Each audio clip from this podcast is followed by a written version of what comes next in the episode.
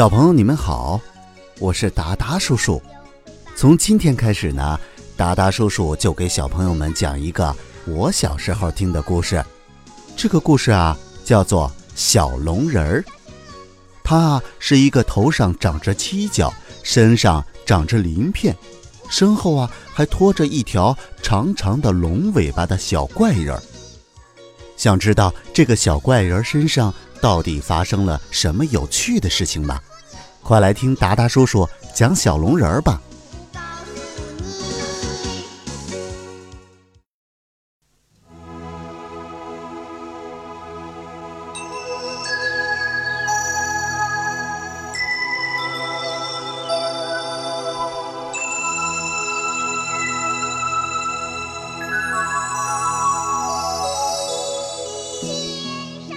女娲说：“龙女在灵山，为了帮助小龙人找龙女妈妈，孩子们避而不见他们日夜思念的爸爸妈妈。太阳公公站得最高，看得最远，只有求太阳公公帮忙，才能找到去灵山的路。慈祥的太阳公公答应送孩子们去灵山。小龙人准备好送给龙女妈妈的礼物。”孩子们准备上路了，只听得太阳公公说了一声“走”，孩子们就飞向了五光十色的世界。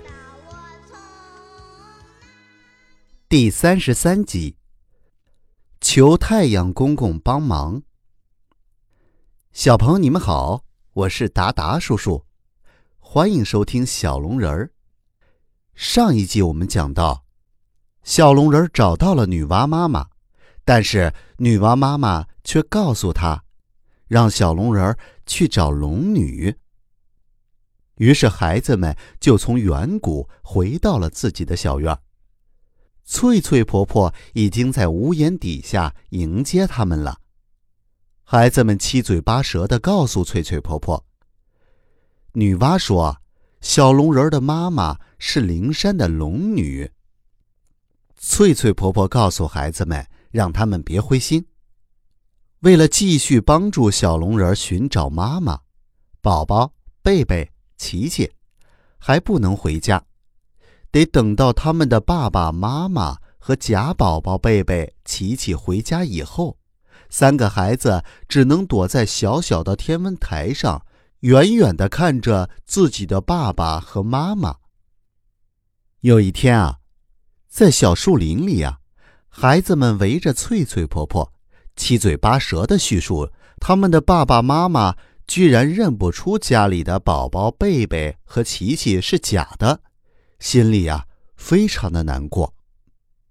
翠翠婆婆就安慰他们：“等找到了小龙人的妈妈，你们就可以回到爸爸妈妈身边了。”为了找到灵山。寻找小龙人的妈妈龙女，孩子们到山坡上寻求太阳公公的帮助。太阳公公站得最高，看得最远，他一定会有办法帮助他们的。孩子们爬到了山顶上，呼喊着太阳公公。不一会儿，太阳公公就来了。孩子们要求太阳公公帮助他们去灵山。太阳公公告诉他们，要去就得等到明天，靠太阳上升的力量送孩子们过去。于是太阳公公答应了送孩子们去灵山找龙女妈妈，孩子们又叫又跳的欢呼起来。明天就要到灵山找妈妈了，小龙人心里十分的激动。想着买件礼物送给妈妈，孩子们七嘴八舌的帮他出主意：送蛋糕，送衣服，送自行车，送飘带。孩子们争得不可开交。第二天一早啊，孩子们来到了山坡上，等着太阳公公送他们去灵山。小龙人告诉太阳公公，他给妈妈送两根飘带作为礼物。蓝的代表天空，黄的代表大地。这时候，翠翠婆婆也从手腕上拿下一串美丽的绿色项链，让小龙人带给龙女妈妈。小龙人望着眼前那绿色的项链，又急忙像个大人似的对翠翠婆婆说：“我代表我妈妈谢谢您。”太阳公公看时辰快到了，嘱咐孩子们该上路了。太阳公公说。等会儿，我让你们把眼睛闭上。如果没有落在地上，就千万别睁开眼睛。临行前，太阳公公又检查了孩子们带的东西，孩子们自己也检查了一遍。小龙人也急忙摸摸头上的飘带，孩子们齐声说：“准备好了。”太阳公公又告诉孩子们，回来的时候就大叫三声“太阳公公”，再说一句“我们要回家”，闭上眼睛就可以回来了。于是孩子们立刻紧紧地闭上了眼睛，只有贝贝忍不住好奇，偷偷地睁开了一只眼睛。贝贝被太阳公公举起的拐杖点了一下。于是贝贝就老老实实的闭好了眼睛。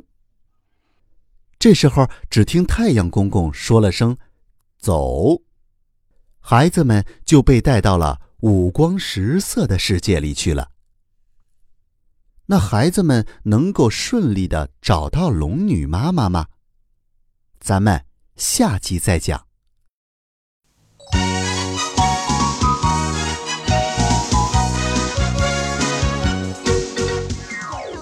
经过飞翔，孩子们一个个跌落在一片荒芜的沙丘上，在一处崖壁上，有两个醒目的红色大字“灵山”。